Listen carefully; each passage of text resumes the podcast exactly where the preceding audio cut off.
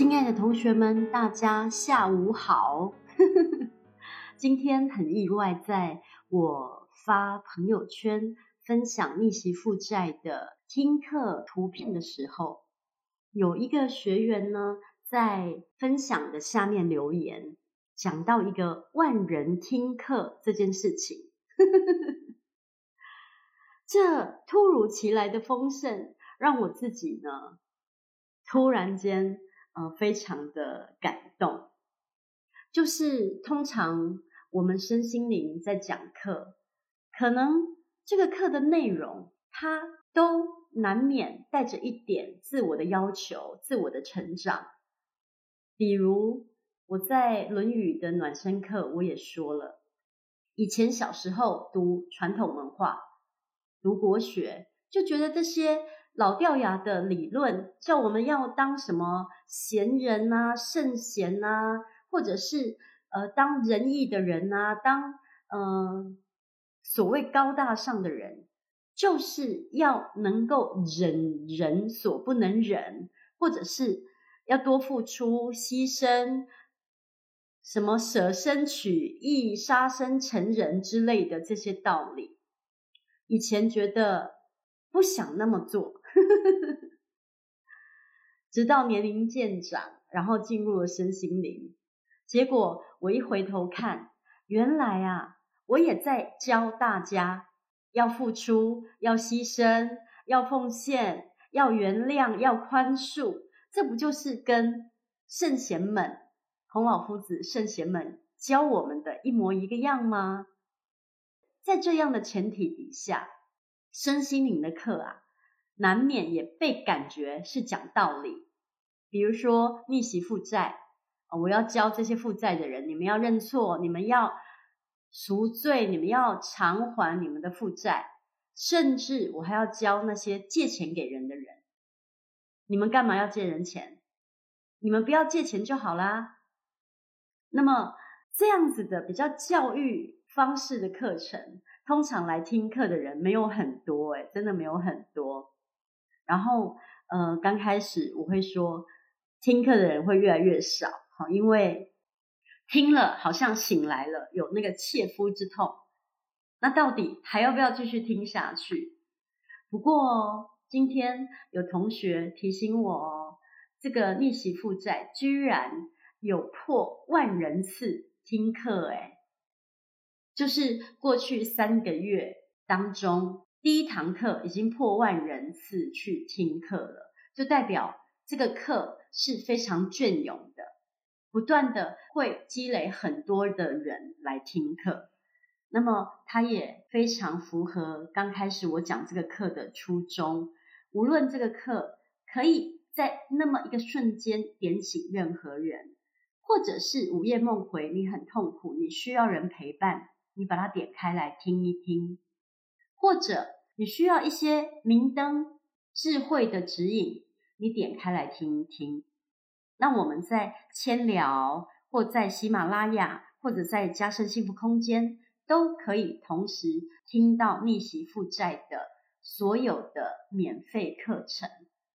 请同学们尽情的、尽量的分享给你的朋友们。无论这个人是没钱的、有钱的，我相信都有听这个课的需求跟必要哦。在九月份开始，九、十、十一三个月份，那老师会为大家带来关于幸福 DNA 曼陀罗彩绘娜塔莎的幸福之道的免费公开课，继逆袭负债之后会推出。那真的感谢万人听课。很很开心，就是真的还蛮感动的，感动这个课居然可以达到万人点阅，这对我而言也是一个讲课的里程碑的突破。嗯、希望接下来那老师讲的很多的课程都对大家会带来美好的、幸福的、丰盛的帮助。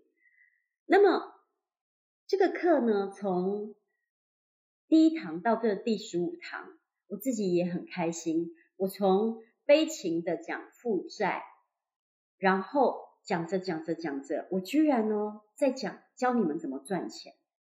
这是我没想过的。本来呢，我想着这个课呢是教你们怎么给那些债权人下跪、磕头、认错。我真的是这么做过的人。无论你说，那老师，你当时在背负负债的时候，面对债权人，你是自愿下跪还是被迫下跪？没办法，当时就是那样。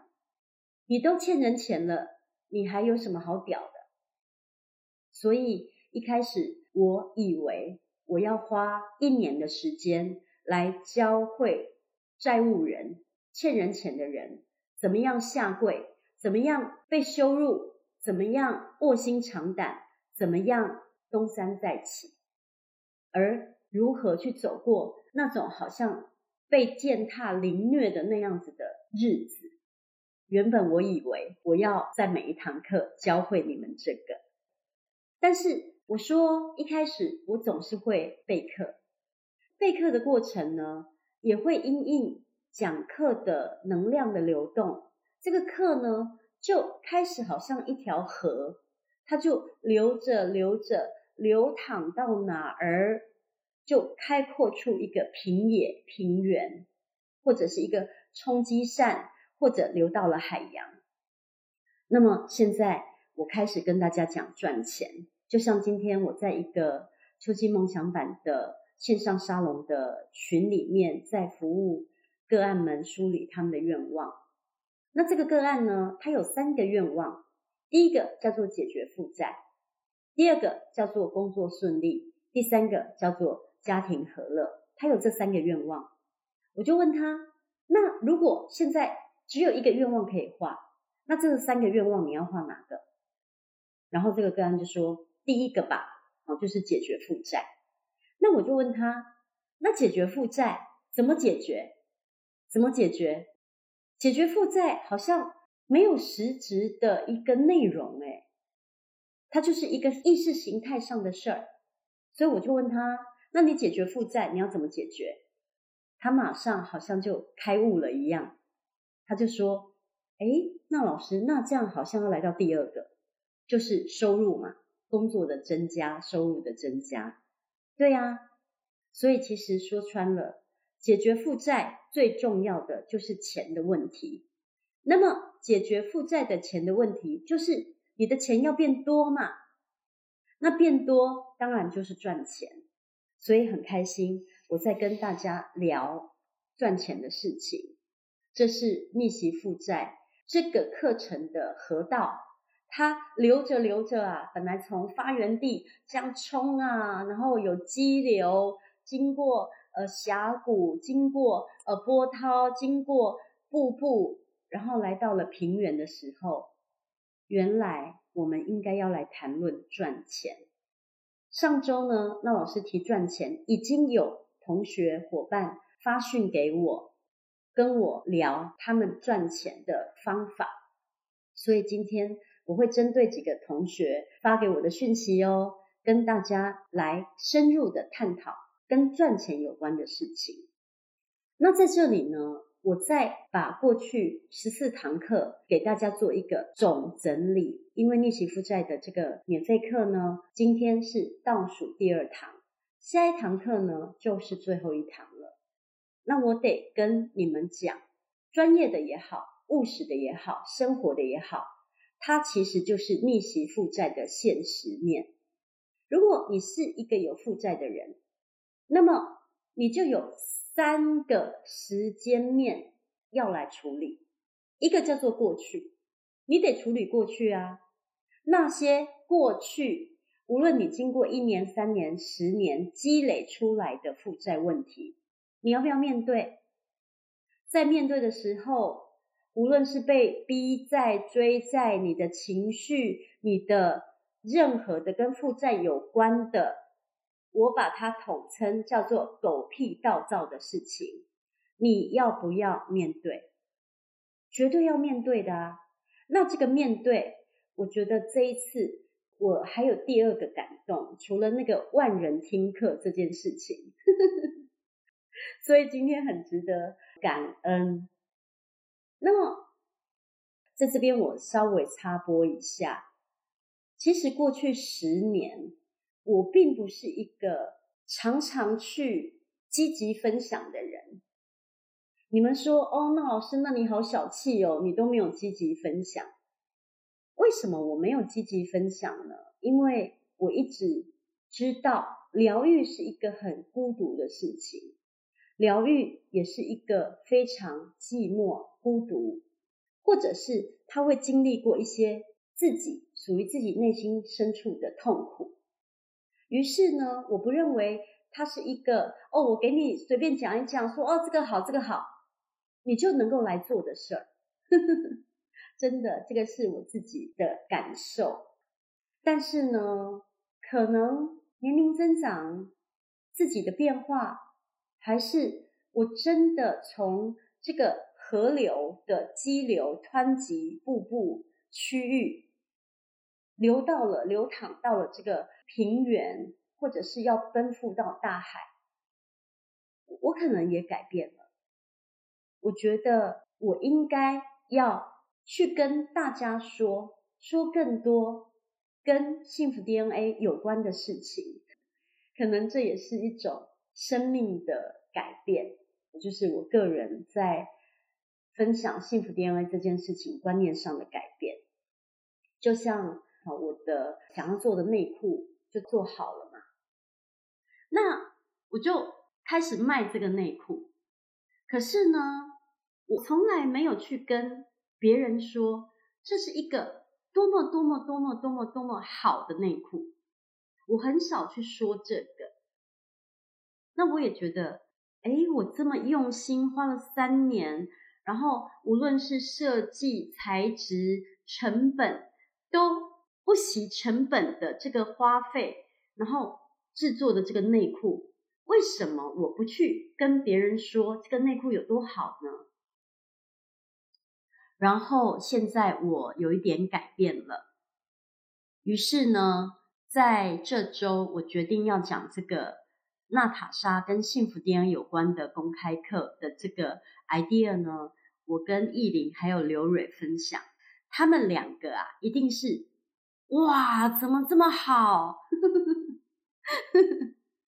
因为他们两位从二零一四一五年开始跟我一起工作。都是觉得那老师很努力认真工作，却不是太愿意，好像哦公开啊作秀型的去分享什么公益课、公开课这样的事情，所以他们觉得哇，怎么可能有这么好的事儿？好，嗯、我改变了，那我也非常乐见这个改变。这个其实就是。我个人呢，才会幸福定安十年，我真的仍然会越变越好。就是画图这件事情，让我不断的、不断的、不断的，无论在个性、人格上，真的都有美好的变化。这也是我更愿意去做一个公开课的原因跟目的。所以敬请期待哦，那老师会。使尽浑身解数，来跟大家分享这个公开课。嗯、呃，应该这三天我会把二维码啊、听课啊的那个文宣发给大家，请大家尽情参与。我们来创造十万人次听课，好吗？原来也会有一万人听课，诶，那么就可以有十万人听课啊。我觉得原来一切都是有可能的，所以敬请期待。那老师为大家首次、第一次去贡献出我自己很愿意做的事情，就像昨天雨桐的直播，这个小孩一定是我生的，呵呵，不用怀疑，因为他呢在直播的时候推荐东西，喜欢的他就推荐，不喜欢的他就带过。那我也是。我就是一个我愿意做的事情，我就很热情的去做；但我不愿意做的，我就不做。其实你们喜欢幸福 DNA，喜欢娜塔莎，我相信你们也是这样的人，对吧？那回来把逆袭负债呢，三个时间的点面要厘清，要去做的功课，跟大家做一个总结。第一个就是过去，我说那些狗屁倒灶的事情，你只要找到一个方式，不要让自己陷入情绪跟痛苦，也不要让自己呢一天到晚呢抱着那些狗屁倒灶的事情在抱怨。在怨恨，只要你能够找到一个宁静的方式去面对，臣服于认错，就像这三个月我们在认错群里面，真的我看见很多同学非常臣服于认错这件事情，它是一件你可以开始变好，你可以让自己变轻松的一件事。有时候真的，那个对不起，那个认错，认了，好像肩上有千斤重担，你就不用扛着一个力量要去跟全世界打架，因为你认了，你把所有的错都认了，那这会是相对轻松的。很多债权人哦，他会说：“哦，好，你认错，那就对了，那就可以了。”那当然，如果有一些债权人是银行或者是怎么样的人事物，还有一件事情你们要去做到，就叫做诚实勇敢面对。有什么事情，诚实勇敢的跟家人说，坦白，诚实勇敢的去跟银行协商，诚实勇敢的去跟债权人对话，你不能逃避。你一定要诚实勇敢的去面对，所以面对过去所有负债所带来的狗屁倒灶的事情，你就是两个原则要谨守：一，请勿陷入那些情绪、抱怨、埋怨跟仇恨，停止这些；第二呢，诚实勇敢去面对，那这是面对过去。很重要的两个态度跟务实的行为跟你的行动。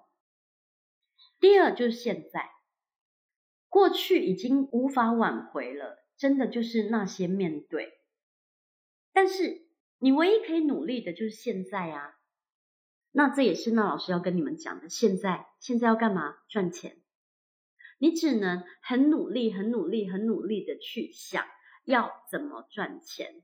这待会呢，我们会有一个小单元，跟大家把赚钱这档事儿给大家整理一番，好吗？那第三叫做未来。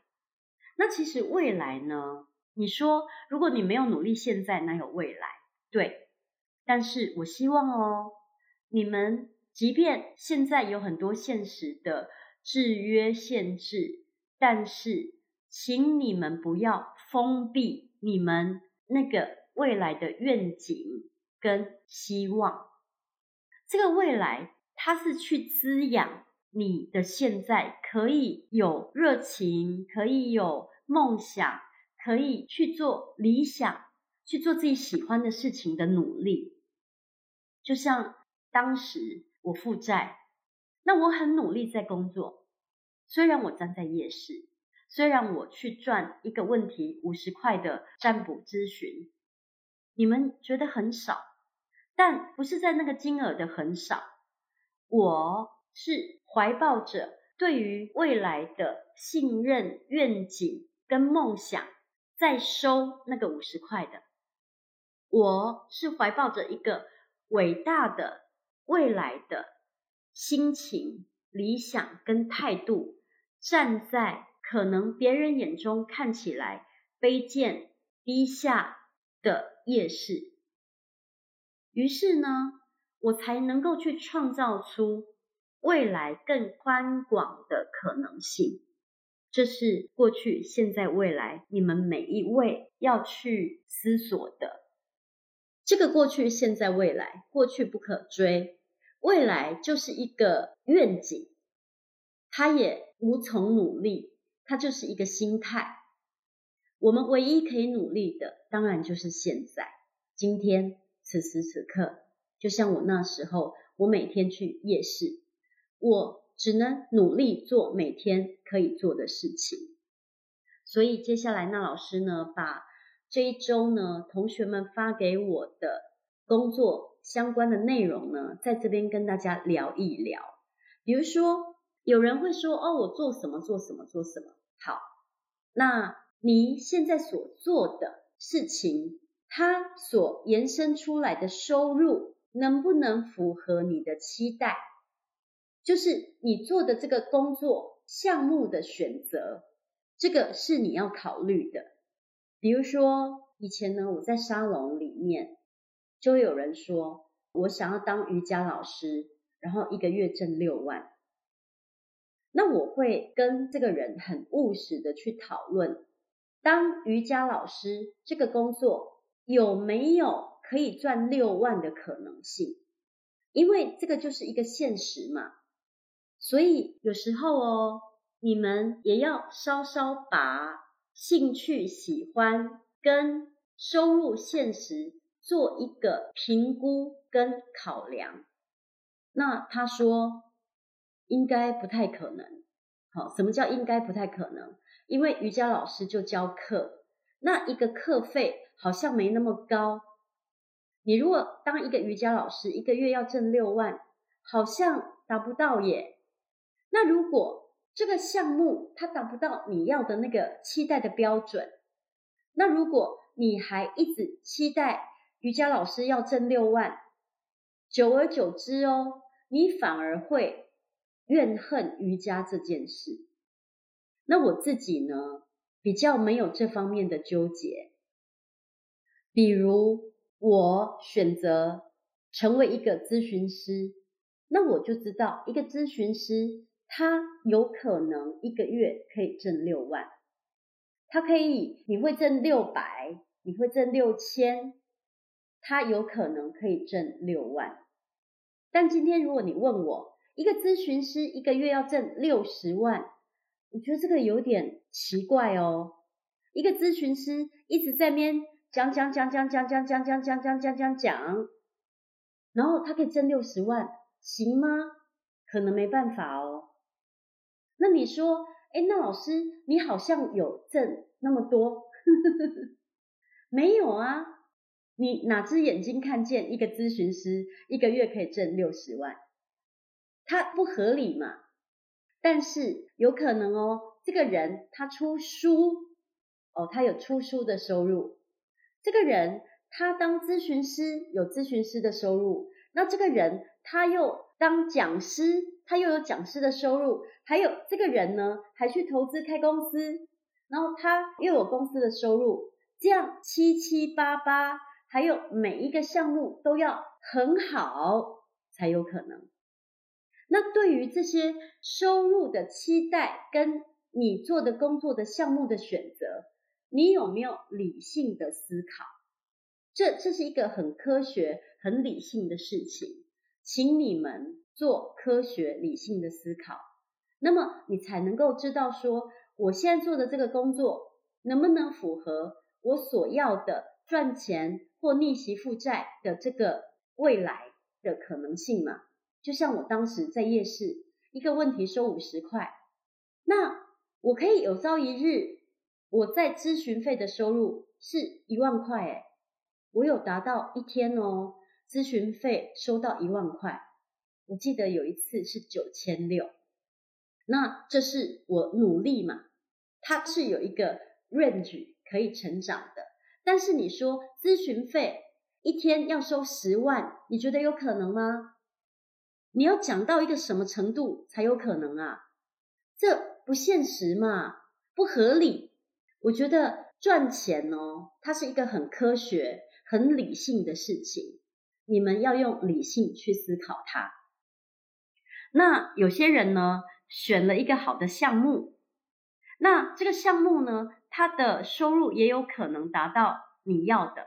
好，这是有的同学跟我交流的。但是他讲话的那个样子啊，我就发现，对啊，我在做幸福导师啊。但是你每天都有在做幸福导师的事儿吗？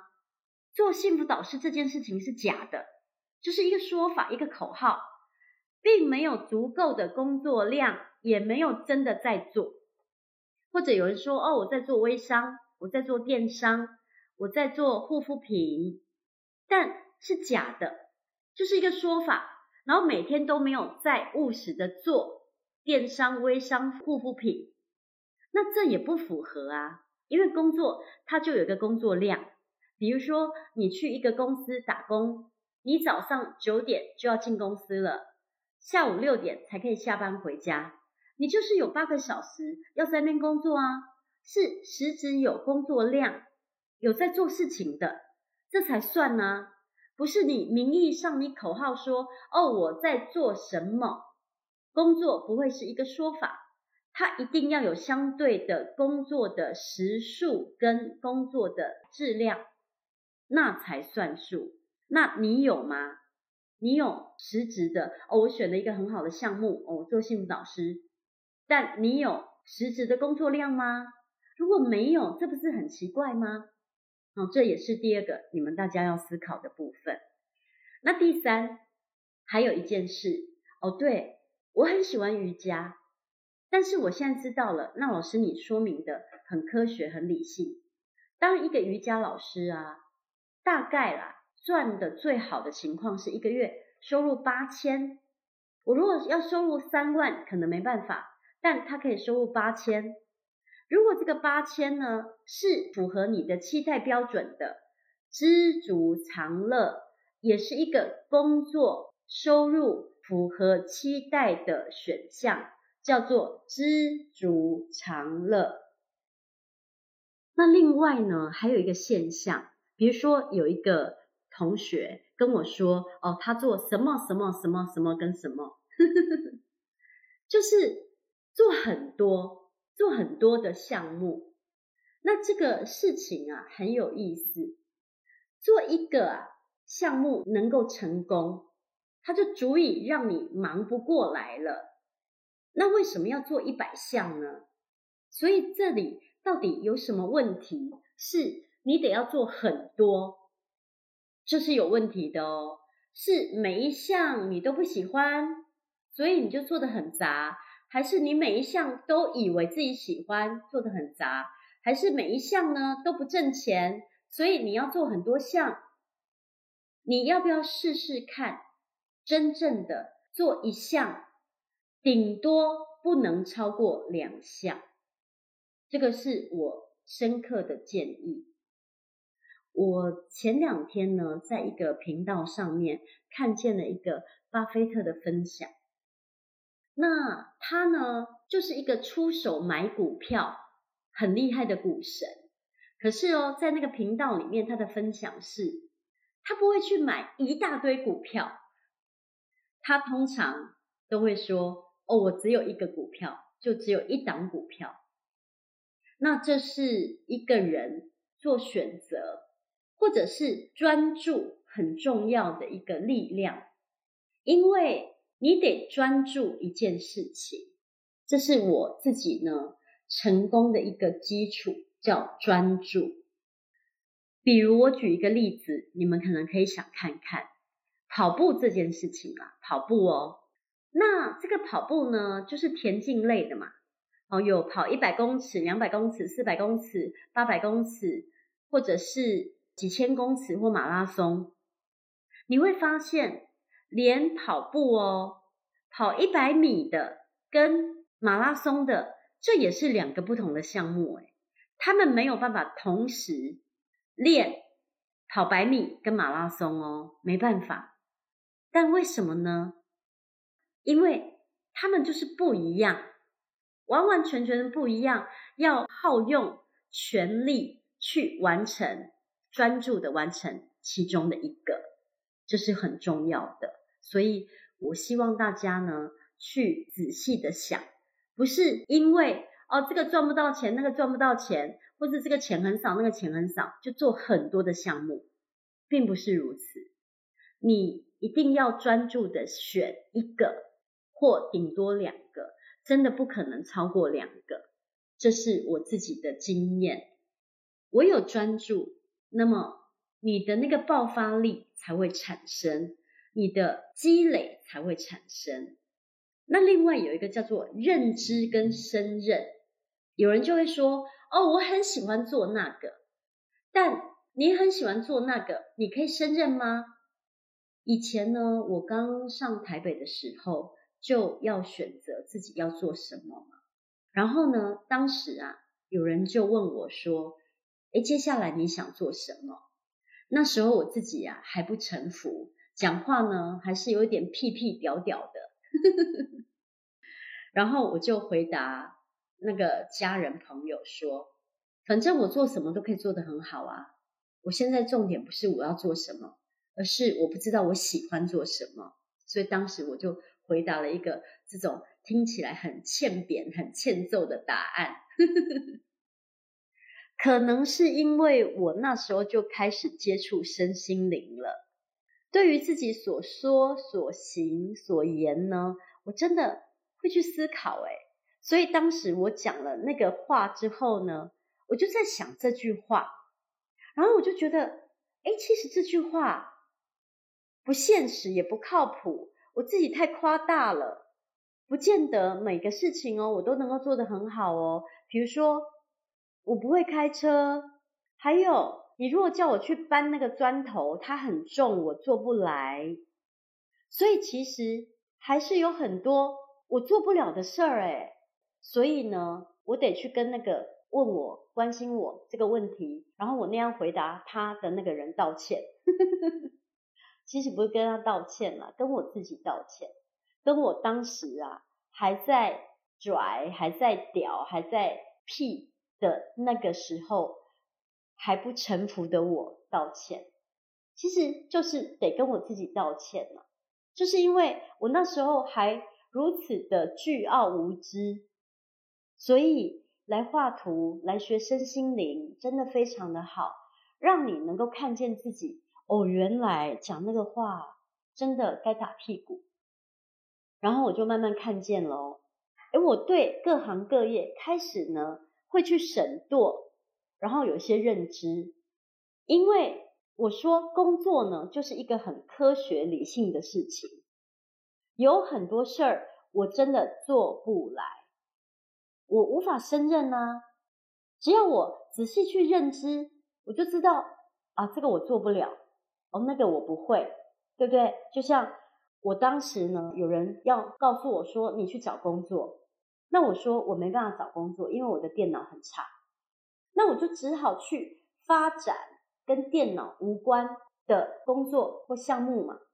但是哦，如果那些项目我也发展不了，我是不是？就要把我的电脑学得很厉害，来符合我要升任那些工作的要求呢？这就是认知跟升任。你要很理性、很科学、很务实的去看待你想要做的工作，你有没有足够的认知，然后你能不能胜任？最后呢，呃，我很开心，严凤呢，她也传了一个她现在正在做的工作的内容，然后分享给我。对于他的工作状况呢，我也有多多少少的了解。然后我就问他，那么这样的工作状况，他的收入是符合你的标准的吗？还有他未来有没有可以成长的空间？这就是如果你把那老师刚刚五个审度自己工作的内容呢，真的好好理性科学的思考认知一遍。比如说，哦，我选的这个项目收入是可以符合期待的，还有我的工作量也可以足够的多，足够的满足到我的收入，或者呢，我选了一个我觉得我很喜欢可以专注的工作，以及我对这个工作有足够的认知，我也胜任。那么你们要考量的就是这个工作，因为你越做越好，它。能不能在积极工作中，他的收入是会成长的？那严凤就回答我说：“呃，很好，而且也可以成长。”那这就是一个对的方向了。那我相信，无论是妍凤也好，我自己也好，我们都是在彩绘幸福 DNA 的旅程当中，如此的让自己变好的。而这个彩绘呢，它有固定的进度，比如说完成要生一年这样子的功课安排。那也希望呢，同学们多了解幸福 DNA，多多的去务实的完成功课，它会协助你在生活中去创造你的幸福丰盛。谢谢你们，我爱你们，因为有你们，我真的真的真的真的非常的幸福。